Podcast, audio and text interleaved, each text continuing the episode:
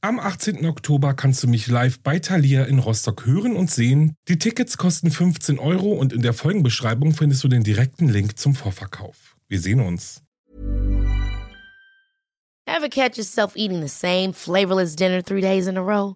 Dreaming of something better? Well, HelloFresh is your guilt-free dream come true, baby. It's me, Kiki Palmer. Let's wake up those taste buds with hot, juicy pecan-crusted chicken or garlic butter shrimp scampi. Mm. Hello Fresh. Stop dreaming of all the delicious possibilities and dig in at HelloFresh.com. Let's get this dinner party started. Hey, I'm Ryan Reynolds. Recently, I asked Mint Mobile's legal team if big wireless companies are allowed to raise prices due to inflation. They said yes. And then when I asked if raising prices technically violates those onerous two year contracts, they said, What the f are you talking about, you insane Hollywood ass? So to recap, we're cutting the price of Mint Unlimited from $30 a month to just $15 a month. Give it a try at mintmobile.com slash switch. $45 up front for three months plus taxes and fees. Promo rate for new customers for limited time. Unlimited more than 40 gigabytes per month. Slows. Full terms at mintmobile.com.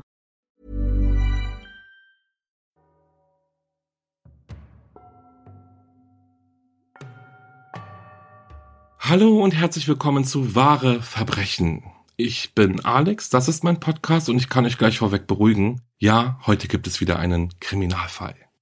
Ich werfe auch ein lautes Hallo in die Runde und kann euch sagen, ich freue mich, dass ihr auch dieses Mal wieder eingeschaltet habt. Und zuallererst geht ein riesengroßes Dankeschön an euch alle raus. Danke für euren Support, danke für eure lieben Nachrichten und auch danke für eure Bewertungen bei Apple Podcast und Spotify und und und. Ich kann es nicht oft genug sagen, mit euren Bewertungen unterstützt ihr wahre Verbrechen und mich unheimlich doll. Das heißt, wenn ihr noch keine Bewertung abgegeben habt, dann macht das vielleicht jetzt gleich, drückt auf die fünf Sterne oder den Daumen nach oben, schreibt noch was Liebes. Es reicht doch, wenn ihr mir einfach nur ein Herz schickt. Ja, ich würde mich auf jeden Fall riesig darüber freuen. Vielen Dank an euch alle.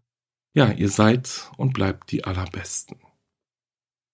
Bevor ich in den Fall reinspringe, habe ich aber noch etwas für euch. Und zwar lese ich nämlich gerade das Buch Butter der Autorin Asako Yutsuki und ich persönlich bin echt total begeistert. Kurz und knapp, es geht um Rika, die Journalistin in Tokio ist und über die Serienmörder Manako Kai recherchiert die ihre Liebschaften mit ihren Kochkünsten verführt und sie anschließend umgebracht haben soll.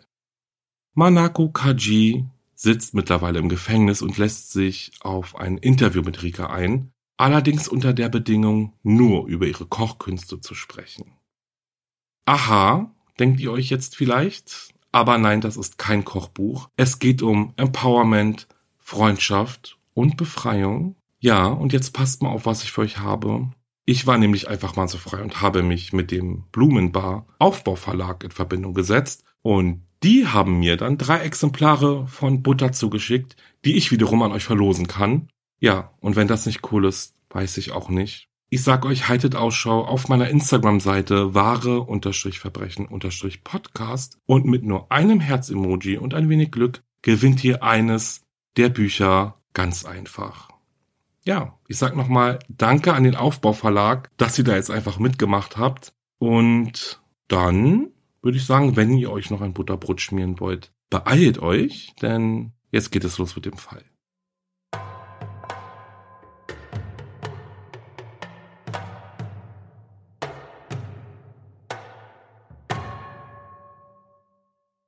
Nags North Carolina traumhafte Strände, überwältigende Sanddünen und endlos romantische Holzhütten. Der schmale Landabschnitt liegt mitten im Atlantischen Ozean und zieht einen sofort in seinen Bann. Gerade einmal knapp 3000 Einwohner zählt dieser idyllische Ort. Doch wenn die Urlaubssaison beginnt und es die US-Amerikaner an den Strand zieht, dann erhöht sich diese um Tausende. Nags Head wurde in den 1830er Jahren als Urlaubsort gegründet und erstaunt noch heute durch seine aus der Gründerzeit stammenden Holzhäuschen, die aus Material von aufgelaufenen Handels- und Piratenschiffen erbaut wurden. Doch nicht nur das. Den kleinen Ort umgeben auch mystische Legenden, die besagen, dass der Pirat Blackbeard irgendwo in den Sanddünen einen Piratenschatz vergraben hat und die Gebrüder Wright hier zum ersten Mal geflogen sind. Mindestens genauso spannend ist die vermeintliche Herkunft des Namens der Ortschaft, Nags Head.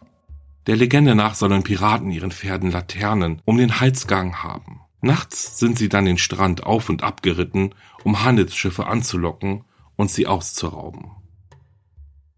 Nags Head ist ein idyllischer Ort, ein Ort, an dem man seine Ruhe finden kann, ein Ort für einsame Reisen oder aber auch für Reisen mit der ganzen Familie. Die Bewohner sind freundlich, das Essen ist gut und das Gefühl, welches in der Luft liegt, vermittelt Entspannung und Gelassenheit. Es ist also kein Wunder, dass kaum jemand daran denkt, dass es in der Geschichte von Nags Head bereits sechs Morde gab.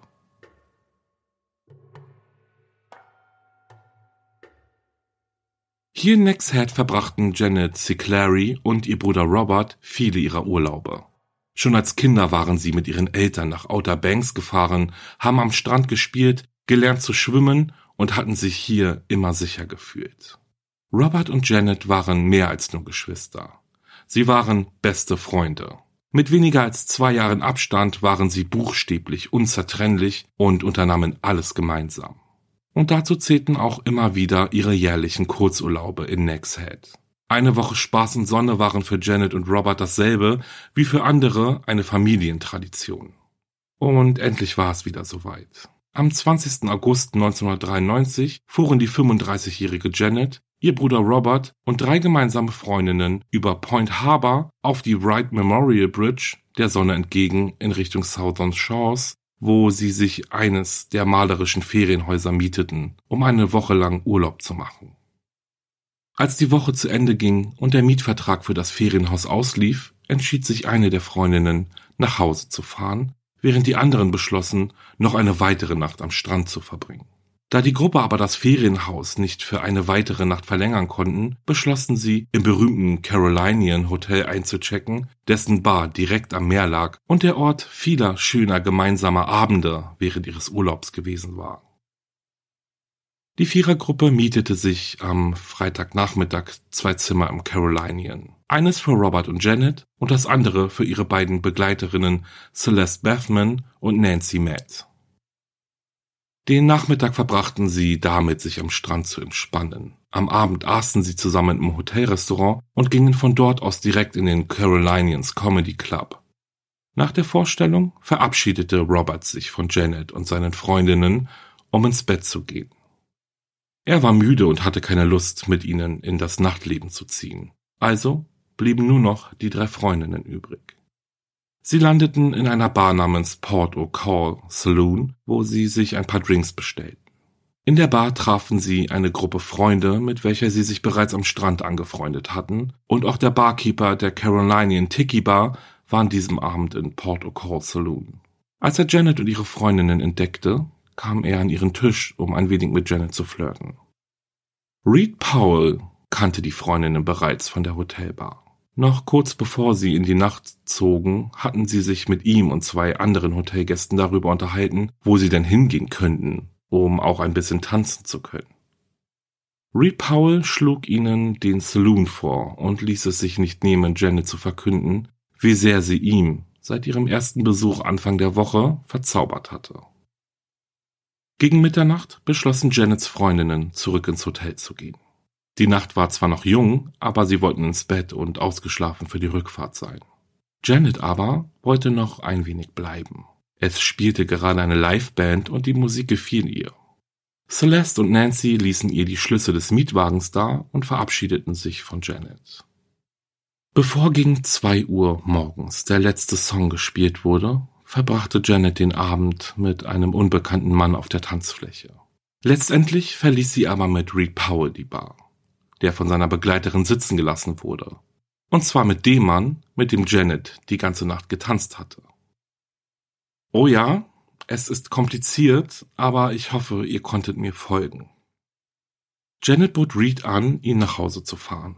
Er akzeptierte ihr Angebot und gemeinsam stiegen sie in ihren Mietwagen und fuhren den Strand entlang in die Nacht.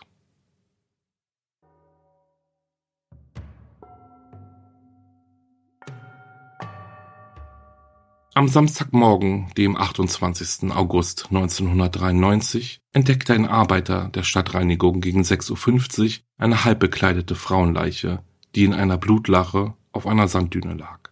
Sie lag auf der linken Seite in Fötusstellung.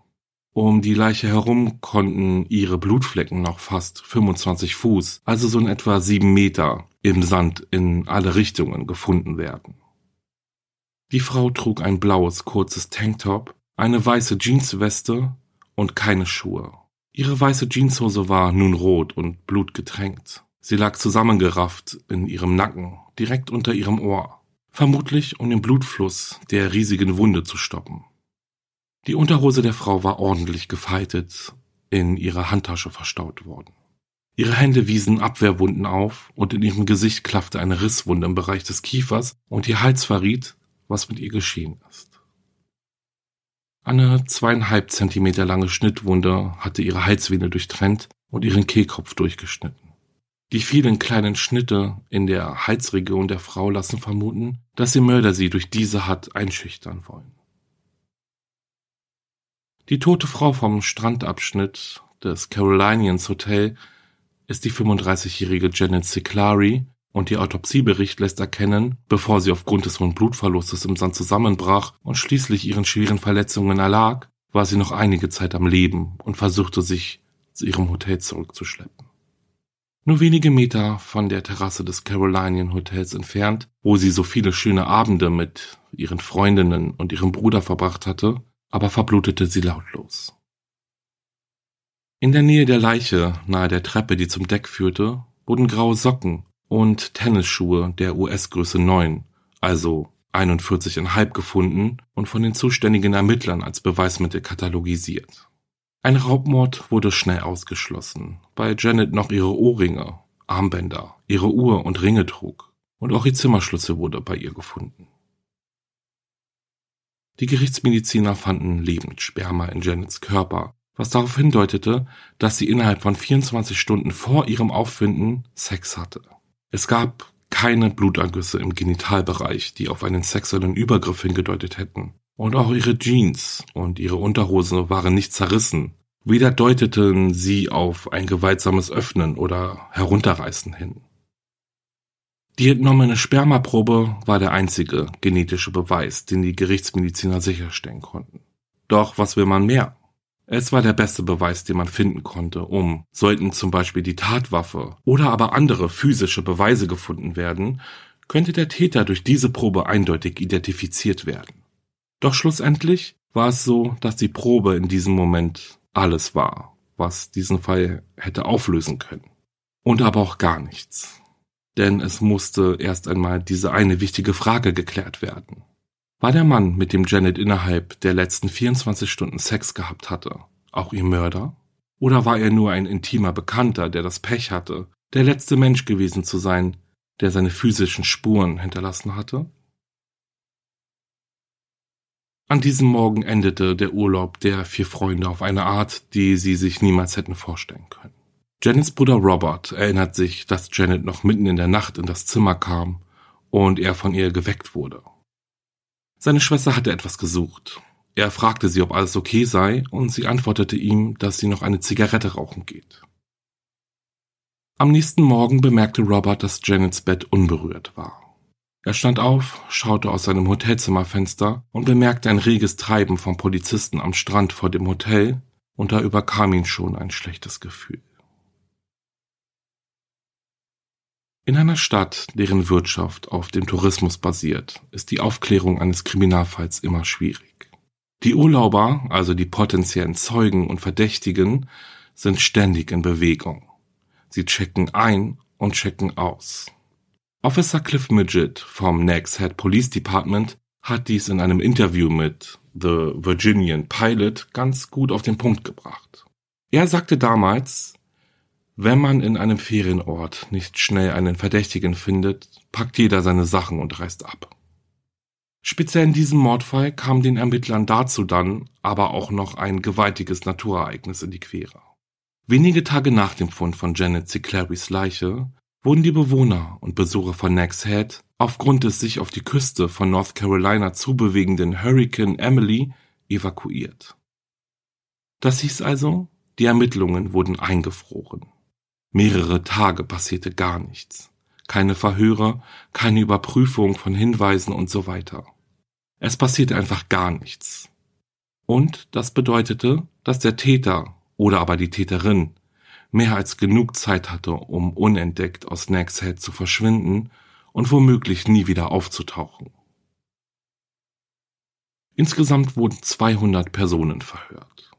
Zwölf DNA-Proben von verschiedenen Männern entnommen, unter denen auch Janets Bruder Robert war und eine Belohnung von 20.000 Dollar für Hinweise ausgeschrieben. Doch trotz all dem konnte die Polizei keinen Ermittlungserfolg erzielen. Und das über die nächsten vier Jahre hinaus.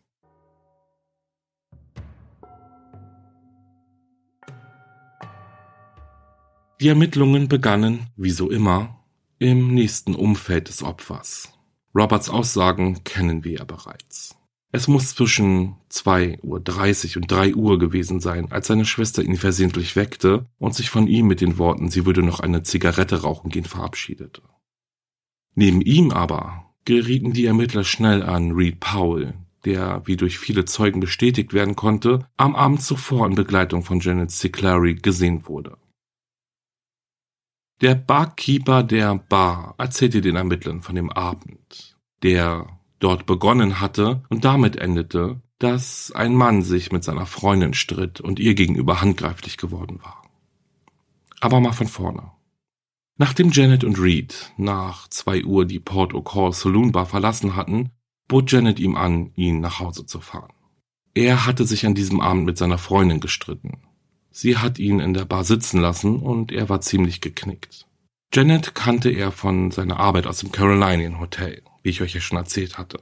Sie habe ihn auf dem direkten Weg nach Hause gefahren. Sie haben sich verabschiedet und sie ist wieder zurück zum Hotel gefahren.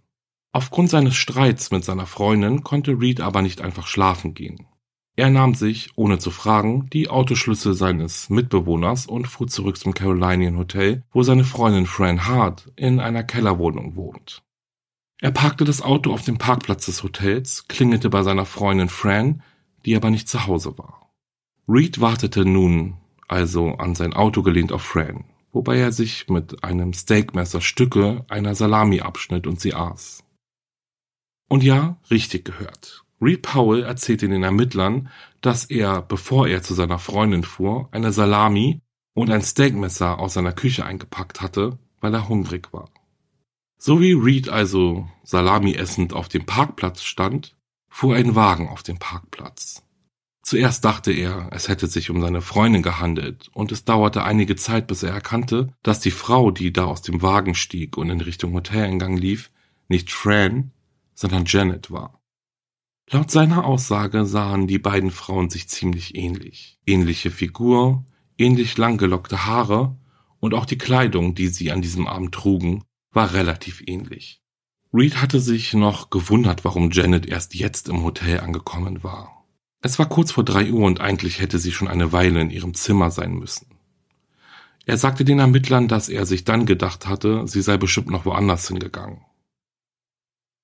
Wobei man sagen muss, dass wenn die beiden gegen zwei Uhr die Bar verlassen haben, Janet Reed dann zu Hause abgesetzt hat und er sie um kurz vor drei auf dem Parkplatz sieht, dann ist da nicht wirklich viel Zeit zwischendrin, oder? Ich meine auch, wenn alles sehr nah beieinander lag. Also die Bar, das Hotel und Reeds Haus. Aber dennoch können wir hier maximal von einer knappen halben Stunde reden. Aber gut, was in dieser Lücke passiert ist, das wissen wir nicht. Aber was wir wissen ist, dass Janet am 28. August 1993 um drei Uhr morgens noch am Leben war. Dies wurde sowohl von Reed als auch von Robert bestätigt. Ob sie wirklich allein war, das wissen wir nur anhand von Reeds Aussage. Er sagt ja. Und er sagt auch, dass er gegen drei Uhr zurück nach Hause fuhr, nur um dann etwa eine halbe Stunde später wieder zum Carolinian Hotel zu fahren, um erneut auf seine Freundin zu warten. Sie kam dann etwa eine halbe Stunde später. Es muss also so um vier Uhr morgens gewesen sein. Er fing Fran auf dem Parkplatz ab, die beiden stritten sich, Sie schubste ihn von sich weg und er verpasste ihr eine Ohrfeige. Dann stieg er wieder in das Auto und fuhr nach Hause. Ei, ei, ei, also ganz ehrlich, was war denn da los? Es ist schon ziemlich wirr und seltsam, detailreich, was Reed dann den Ermittlern erzählte, oder? Wirkt irgendwie verdächtig, also so auf eine Art. Andererseits, vielleicht konnte er sich aufgrund der Umstände einfach sehr gut an den Abend erinnern. Fakt war nach diesem Abend, dass anhand derer Aussagen Robert Ciclari und Reed Powell die beiden letzten bekannten Personen waren, die Janet lebend gesehen haben, was sie quasi automatisch zu Personen von besonderer Interesse für die Ermittler machte. Genauso wie Robert gab auch Reed eine DNA-Probe ab, welche aber nicht mit der Spermaprobe übereinstimmte und somit schon einmal ausgeschlossen werden konnte, dass er derjenige war, mit dem Janet Sex gehabt hatte. Nachdem sich die Lage aufgrund des Hurricane Emily in Nags Head wieder beruhigt hatte, liefen die Ermittlungen im Mordfall von Janet C. Clary wieder auf Hochtouren. Und durch einen entscheidenden Fund schienen die Ermittler einen ordentlichen Schritt weitergekommen zu sein. Etwa 17 Tage nach dem Tod von Janet C. Clary wurde ein Messer mit einer 8 Zoll langen Klinge eingewickelt in eine Decke aus einem Wäscheschacht des Carolinian Hotels geholt. Der Schacht war seit etwa zwei Wochen vor dem Mord nicht mehr geleert worden. Ein Pathologe sagte zu dem Fund aus, dass es sich um die Mordwaffe handeln könnte, die Beweise aber nicht eindeutig genug waren. Naja, ich hatte ja gesagt, dass es nur so schien, als würde der Fund die Ermittlungen ordentlich vorantreiben. Doch auch wenn das Messer nicht als eindeutige Mordwaffe identifiziert werden konnte, also zumindest zu diesem Zeitpunkt der Ermittlungen, war der Fund dennoch seltsam genug, als dass man ihn nicht hätte ernst nehmen können. Vier Jahre vergingen, in denen die Ermittlungen um den Mordfall von Janet Ciclari ins Leere liefen. Keine Verdächtigen, keine Spuren, nichts. Allmählich ebbte der Fall ab. Er wurde langsam kalt. Die Ermittler und Ermittlerinnen wurden anderen Fällen zugeordnet und so verkleinerte sich das Team langsam, aber sicher. Doch dann wurde es April im Jahr 1997. Während einer Routineprozedur wurde von einem inhaftierten Sträfling des Pesco-Tank-Gefängnisses eine Blutprobe entnommen und an die DNA-Datenbank des Staates North Carolina übermittelt.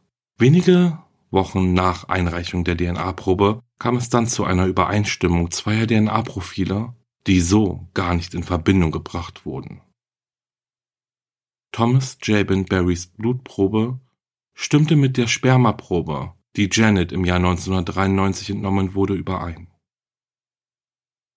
Und dieser unvorhergesehene Treffer wird übrigens Code-Hit genannt. Ein Code-Hit ist, wenn in einem Fall eine oder mehrere unvorhergesehene Verbindungen zwischen einem Opfer, einem Täter oder einer Täterin und oder einem Tatort hergestellt werden kann, ohne dass es eine Ermittlungsgrundlage gibt. Dies ist zum Beispiel oft in einem Cold Case der Fall, weil hier liegen ja die aktiven Ermittlungen bereits schon Jahre zurück, was bedeutet, dass dementsprechend zum Beispiel keine groß angelegten DNA-Tests mehr durchgeführt werden oder Massenverhöre stattfinden. Wie in dem Fall jetzt Thomas Berry ja gut zu erkennen ist, handelt es sich bei einem Cold Hit eben um einen Zufallstreffer. Und dieser spezielle Treffer ist im Bundesstaat North Carolina übrigens historisch, denn er war der erste von einem Computersystem erzielte Code-Hit in diesem Bundesstaat.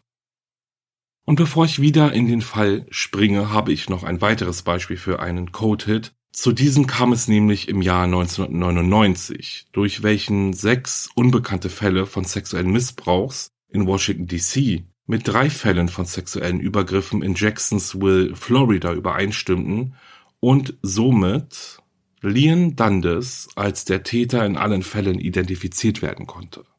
Vielleicht ist das für uns heute gar nicht mehr so überraschend, denn die 90er Jahre liegen ja schon eine Weile zurück.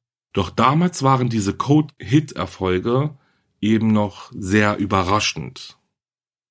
Na gut, kommen wir aber mal zurück zu Thomas Jabin Barry und der übereinstimmenden DNA-Probe. Wobei wir allerdings nicht vergessen dürfen, dass nur weil er Sex mit Janet hatte, nicht gleich auch ihr Mörder sein muss. Thomas Jabin Barry war von Beruf Fischer und Dachdecker und lebte in Manteo in North Carolina. Zum Zeitpunkt von Janets Ermordung, also im Jahr 1993, war er nach eigener Aussage schwer kokainabhängig und hat über die Maße viel getrunken. Zudem stellte sich heraus, auch wenn Thomas Berry selbst sich nicht mehr gut daran erinnern konnte, dass er in dieser Zeit auf einem Fischerboot in der Nähe von Nags Head gearbeitet hatte. Die Zeit nach seinem Aufenthalt dort verlief alles andere als geregelt. Und das, was er getan hat und welche Strafe er dafür bekommen hat, ist wieder einmal wirklich schrecklich und unglaublich.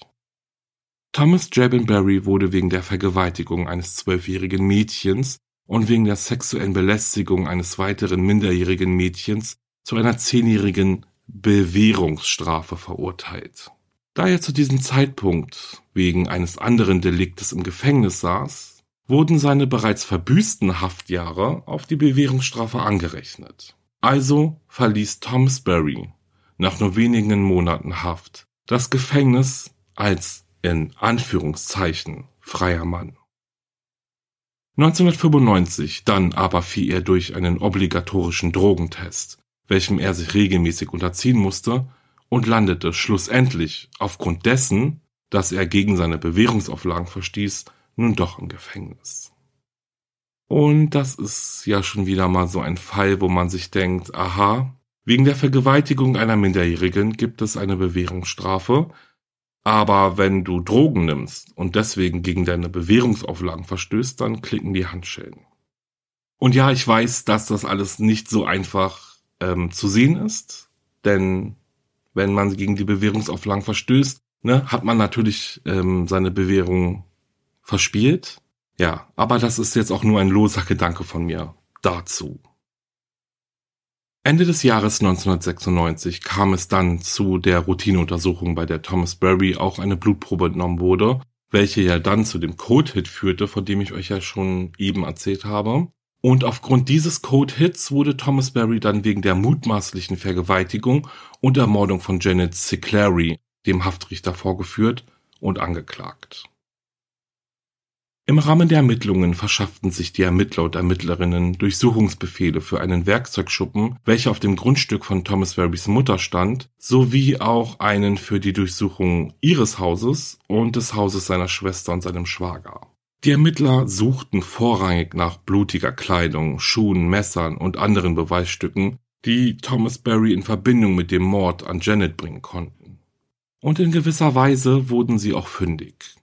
Zum einen fanden die Ermittler einige Messer, aber auch graue Tennissocken und Turnschuhe der Marke Spalding in der US-Größe 9. Ja, und wenn ihr euch natürlich erinnert, die Ermittler haben nach Janets Ermordung ja ebenfalls graue Socken und Turnschuhe der gleichen Marke und Größe gefunden. Ein handfester Beweis oder reiner Zufall? Das ließ sich zu diesem Zeitpunkt noch nicht sagen, denn es war ja bekannt, dass Thomas Berry damals in Nags Head war. Und er hätte ja seine Schuhe und Socken einfach am Strand vergessen haben können. Um aber sicher zu gehen, dass es sich bei den damals gefundenen Schuhen überhaupt um Thomas Berrys Schuhe handelte, analysierte der Forensiker Robert Kennedy die Abdrücke und Abnutzmuster, die die Fersen und Fußballen in den Schuhen hinterließen, und kam zu dem Ergebnis, dass diese übereinstimmten. Demnach gab es hier zumindest eine weitere Übereinstimmung. Was die gefundenen Messer betraf, gab Barry an, dass er als Fischer immer ein Messer bei sich trug. Es war ein tägliches Accessoire, so wie eine Uhr oder ein Gürtel, was seine Mutter, seine Schwester und auch seine Freundin bestätigten. Sie sagten, Barry trug eigentlich 98 Prozent des Tages ein Messer bei sich. Nachdem er wegen des Mordes an Janet Siclary angeklagt wurde, schrieb Thomas Berry seiner Mutter regelmäßig Briefe aus dem Gefängnis, in denen er ihr gegenüber seine Unschuld beteuert. Er schrieb ihr zum Beispiel, dass er in Einzelhaft sitzt, weil die Ermittler ihn dadurch zu einem Geständnis zwingen wollten. Er berichtet auch davon, dass er jeden Tag von verschiedenen Wärtern und Ermittlern zu dem Verbrechen befragt wird. Obwohl ich nichts getan habe, schrieb er. Thomas Berry hatte kein Alibi für den Abend, an dem Janet ermordet wurde. Er bestritt aber vehement, sie jemals auch nur gesehen zu haben. Und er war sich auch nicht sicher, an diesem Abend überhaupt in der Port O'Call Saloon Bar gewesen zu sein oder etwa in ihrer Nähe. Dennoch gab er zu, dass er sich nicht daran erinnern könne, ob er am Tag zuvor dort war und ob er mit Freunden am Strand geblieben war, um mit ihnen zu feiern, oder ob er nach Hause gefahren war. Während des Verhörs gab er an, dass er sich an die Vergewaltigung und Ermordung von Janet überhaupt nicht erinnern könne, falls er sie begangen haben sollte. Er konnte sich auch nicht erklären, wie sein Sperma in ihren Körper gefunden werden konnte, und er bezweifelte, dass er möglicherweise so zugedröhnt gewesen war, dass er Janet getötet habe und sich dann nicht mehr daran erinnern könne. Das ist doch etwas, das man einfach nicht vergisst, sagte er. Nach wie vor war Thomas Barry zwar ein sehr, sehr wichtiger Verdächtiger, aber bis auf die Tatsache, dass er offensichtlich Sex mit Janet Siclary hatte, konnte man ihm nichts nachweisen. Er gab sich als harmloser Mann, der nicht in der Lage wäre, solch ein schreckliches Verbrechen zu begehen, ließ es aber, wie schon gesagt, nicht aus, seine Drogenvergangenheit ins Spiel zu bringen. Die Geschichte von dem unschuldigen Lamm hat ihm aber niemand wirklich geglaubt. Im Rahmen der Ermittlungen gegen Barry tauchte seine ehemalige Nachbarin, und ich nenne sie jetzt mal Sarah, auf der Bildfläche auf. Sie erzählte den Ermittlern von einem Abend im Sommer 1992. Sie war gut mit Barrys damaliger Freundin befreundet und wohnte gegenüber von den beiden. Eines Nachts klopfte Thomas Barry gegen drei Uhr morgens an Sarahs Hintertür und fing an, sie sexuell zu bedrängen. Sarah schlug ihm die Tür vor der Nase zu, legte sich zurück ins Bett und hörte plötzlich das Glas ihres Küchenfensters scheppern. Barry kam ohne Hose in ihr Schlafzimmer und legte sich auf sie. Sie schaffte es, sich zu wehren und lenkte seine Aufmerksamkeit auf seine Wunde am Arm, welche er sich bei dem Einbruch zugefügt hatte. Sie schaffte es ihn dazu zu bringen, sich von ihr verarzten zu lassen, wodurch Sarah es dann schaffte, über die Hintertür aus dem Haus zu fliehen. Sie hat seinen Überfall nie zur Anzeige gebracht. Bei ihrer Aussage gab sie auch an, dass er damals nicht versucht hatte, sie aufzuhalten und auch keine Waffe bei sich hatte.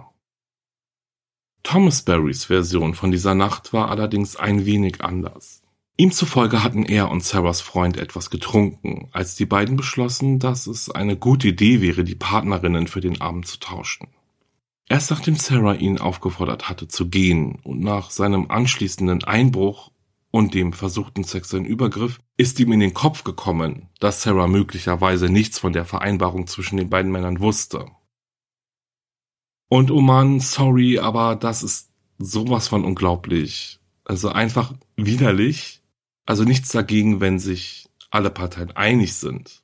Aber einfach mal sowas über die Köpfe der Freundinnen hinweg zu entscheiden und dann auch noch Sex einzufordern. Ja. Neben Sarah tauchte dann aber auch die damals zwölfjährige, ich nenne sie mal Gabby, auf, die von den Ermittlern zu Thomas Barry befragt wurde. Sie war ja sein erstes Opfer, zumindest soweit es bekannt ist, weswegen er ja zu seiner Haftstrafe bzw. Bewährungsstrafe verurteilt worden war. Sie erzählte nochmals, wie Barry sie vergewaltigt hatte und wie er ihr drohte, ihre Mutter umzubringen, wenn sie es ihr oder sonst irgendjemandem erzählen würde. Ihre Mutter aber damals erfuhr dennoch von der Vergewaltigung und brachte Barry vor Gericht. Thomas Barry sagte aus, dass es sich um einvernehmlichen Sex gehandelt hatte und Gabby ihm erzählt hatte, sie sei bereits 13 Jahre alt. Der Übergriff auf Gabby fand im März 1992 statt. Der Übergriff auf Sarah folgte etwa drei Monate später.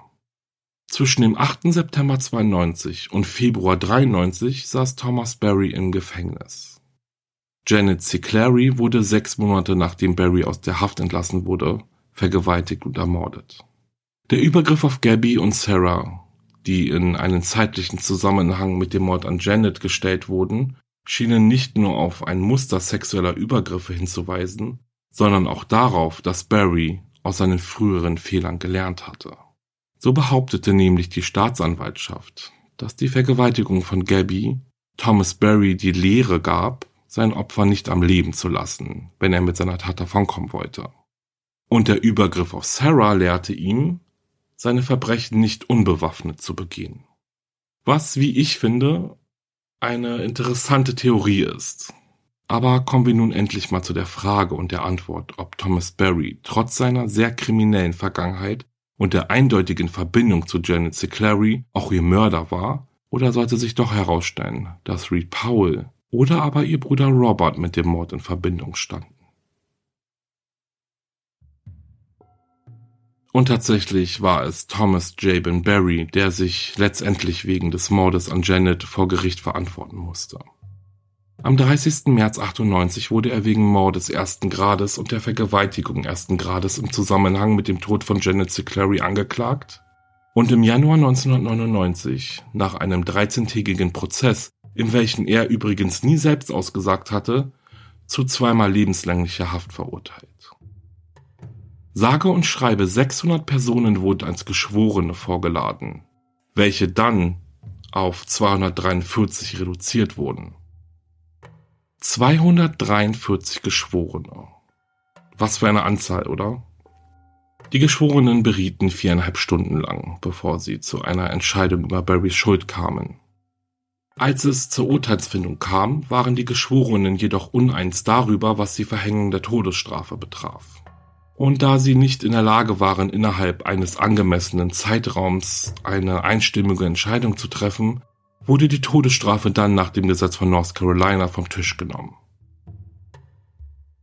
Thomas Berry legte gegen sein Urteil Berufung ein und argumentierte, es gebe nicht genügend Beweise für seine Verurteilung. Der Richter des Berufungsgerichts, John Tyson, hingegen antwortete im Namen des Gerichts, in Anbetracht der Art und Weise der Tötung der Aussage des Gerichtsmediziners und der DNA-Beweise sind wir der Meinung, dass genügend Beweise vorliegen, um den Angeklagten der Vergewaltigung ersten Grades und des Mordes ersten Grades an Janet Siclary schuldig zu sprechen.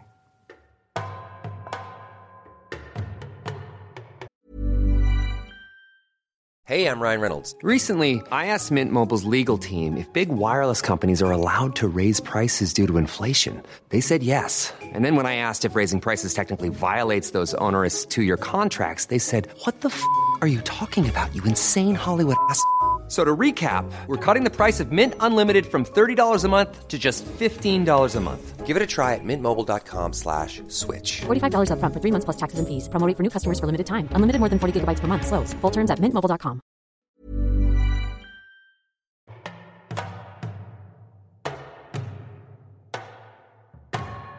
Und das war's mit dem Fall. Schrecklich, oder? Schrecklich. Ey, da will man eine Woche Urlaub von all dem Stress, der einen zu Hause erwartet, nehmen. Und dann endet dieser so, so grausam und schrecklich. Für Janets Bruder und ihre Freundinnen und ihre Familie, ja, muss der Tag natürlich ähm, unglaublich schlimm gewesen sein. Kommen wir aber mal zu Thomas Jabin Barry. Er wurde ja letztendlich als der Täter identifiziert, auch wenn er die Tat bis heute nie gestanden hat. Ich persönlich habe während der Recherche zu diesem Fall auch eine Weile Reed Powell im Verdacht gehabt, weil ich seine Geschichte von dem Abend ja so seltsam fand. Ich meine, wie er so die halbe Nacht auf dem dunklen Parkplatz verbringt, vor dem Hotel, obwohl er ja schon zu Hause war, und dann auch noch zugibt, Janet das letzte Mal gesehen zu haben. Ich habe gedacht, wer weiß, was da wirklich passiert ist. Aber ich denke, da war ich nicht alleine. Zumindest die Ermittler hatten ihn tatsächlich auch sehr lange im Visier und haben gehofft, auf Beweise zu stoßen.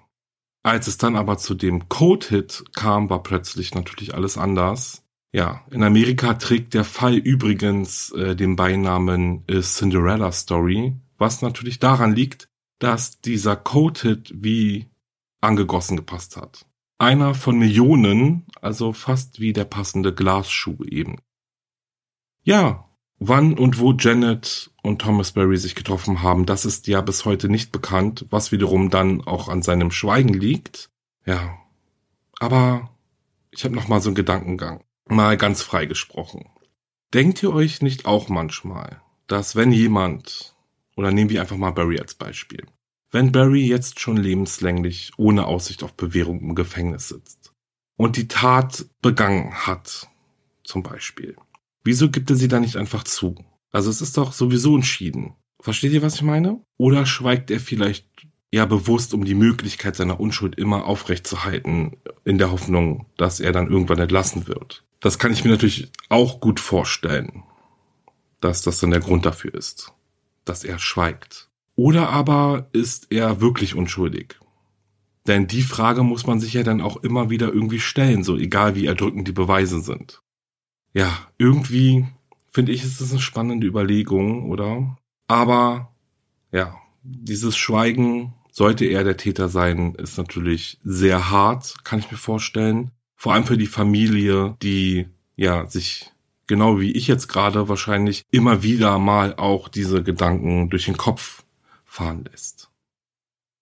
Na gut, zum Abschluss gibt es dann noch einen neuen Weird Crime Fact. Haltet euch fest, ähm, ich habe hier einen äh, Crime Fact gefunden. Und zwar hat sich die ganze Sache in Finnland abgespielt und es geschah Folgendes. Die finnische Polizei glaubte, mit Hilfe einer toten Mücke, die sie in einem verlassenen Fahrzeug gefunden hatten, einen Autodieb fassen zu können. Die Polizisten stellten fest, dass die Mücke kürzlich Blut gesaugt hatte und sie beschlossen dann, das Insekt zur Analyse einzusenden. Und die DNA stimmte mit der des Mannes aus dem Polizeiregister überein, der das Auto gestohlen hatte. Irre, crazy, also da muss man erstmal äh, drauf achten, oder? Cooler Fact auf jeden Fall. Bevor ich mich gleich von euch verabschiede, habe ich noch eine Info für euch beziehungsweise für alle, die sich sagen, jetzt reicht's, ich habe keine Lust mehr darauf, mir Werbung anzuhören, etc. Ich weiß, dieses Thema wird immer wieder in vielen verschiedenen Podcasts auch angesprochen und auch mir ist es wichtig, immer wieder mal etwas zum Thema Werbung zu sagen. Ich weiß, dass viele ein Spotify Premium Abo haben oder ein Apple Music Abo oder ein Amazon Music Abo, bevorzugt auch, weil sie keine Lust haben, Werbung zu hören. Ich habe zum Beispiel auch ein Premium Abo. Nun ist es aber so, dass die Produktion eines Podcasts natürlich in erster Linie ganz viel Spaß macht, aber auch ganz viel Zeit in Anspruch nimmt. In meinem Fall zum Beispiel ganz viel Freizeit, weil ich wahre Verbrechen nach wie vor neben meinem Hauptjob betreibe und auch kein Team oder so hinter mir stehen habe. Ich persönlich freue mich immer sehr über eure Unterstützung, aber auch über die Unterstützung von Unternehmen, die einen Werbespot bei mir oder in meinem Podcast platzieren. Spotify und Apple und Amazon und alle anderen Podcast-Plattformen zahlen uns Podcastern nämlich keinen einzigen Cent. Also jetzt zahlt zwar das Premium-Abo, aber wir als Podcast-Creator bekommen kein Stück vom Kuchen ab, sage ich jetzt mal. Was natürlich doof ist, weil Podcasts natürlich aktuell unheimlich viele Hörer anzieht. Wie gesagt, ich persönlich bezahle auch ein Premium-Abo und ich muss mir auch Werbung in Podcasts anhören, was für mich allerdings kein Problem ist, denn es gibt ja auch immer die Möglichkeit, diese zu überspringen, was keine zwei Sekunden dauert. Ich habe mich für wahre Verbrechen dafür entschieden, nicht hinter einer Paywall zu verschwinden, weil ich es persönlich schön finde, dass jede und jeder meine Podcasts kostenlos hören kann und genau deshalb läuft eben auch mal ein Werbeblock, den man sich vielleicht einfach mal antun muss oder wie gesagt einfach überspringen kann. Ich habe mich jetzt aber auch in den letzten Wochen hingesetzt und alle meine Folgen auf meinem Steady-Profil hochgeladen. Was bedeutet, dass man über das Paket I Like ab jetzt oder ab sofort alle wahre Verbrechen Folgen ohne Werbung hören kann und dabei auch noch den Podcast unterstützen kann. Aber das ist nur ein Angebot. Alle Folgen werden weiterhin wie gewohnt überall veröffentlicht. Und ja, nur dass ihr Bescheid wisst. Ihr könnt hier einfach mal vorbeigucken, wenn ihr Interesse habt. Guckt mal ähm, ja bei meinem Steady-Profil vorbei. Den Link findet ihr natürlich in der Folgenbeschreibung, in der Podcast-Beschreibung oder ihr googelt einfach wahre Verbrechen Steady. Wie gesagt, ja, also wenn ihr Lust habt, dann könnt ihr natürlich dann über iLike auch gerne zuhören. Da freue ich mich natürlich auch drüber. Ähm, ja, da könnt ihr einfach mal vorbeigucken, wenn ihr möchtet. Na gut, dann vielen Dank für die Aufmerksamkeit. Ich verabschiede mich jetzt von euch und starte mit dem Aufruf, dass, wenn euch mein Podcast gefällt, ihr mir bitte, bitte eine liebe Bewertung schreibt oder den 5-Sterne-Knopf drückt, Daumen nach oben, was auch immer. Das wäre echt super von euch. Wie gesagt, dadurch unterstützt ihr wahre Verbrechen wirklich sehr. Schaut auch auf meinem Instagram-Profil wahre-verbrechen-podcast vorbei und flutet meine Benachrichtigungen mit Herzen. Ich sehe sie alle, versprochen. Und wenn ihr dann noch Lust habt, dann lohnt sich auch ein kurzer Abstecher in meinem Merch-Shop und auch zu meinem Podcast Paranormale Verbrechen. Alle Wirklich alle Links überall hin findet ihr in der Folgenbeschreibung, in der Podcast-Beschreibung und in meinem Linktree. Ja, gut. Dann würde ich sagen, ich freue mich auf die nächste Folge mit euch. Bis dahin, bleibt sicher. Ciao.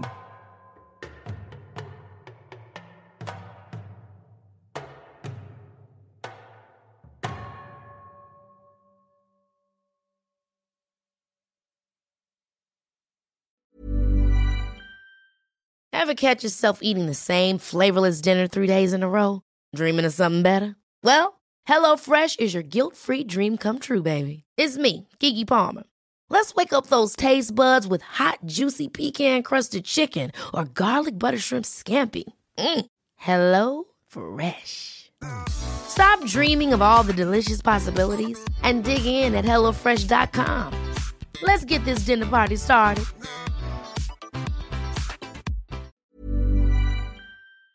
Höre jetzt die vierte und alle anderen Staffeln meines True Crime Podcasts Steigt nicht ein, exklusiv auf Podimo. Alle Infos findest du in der Folgenbeschreibung.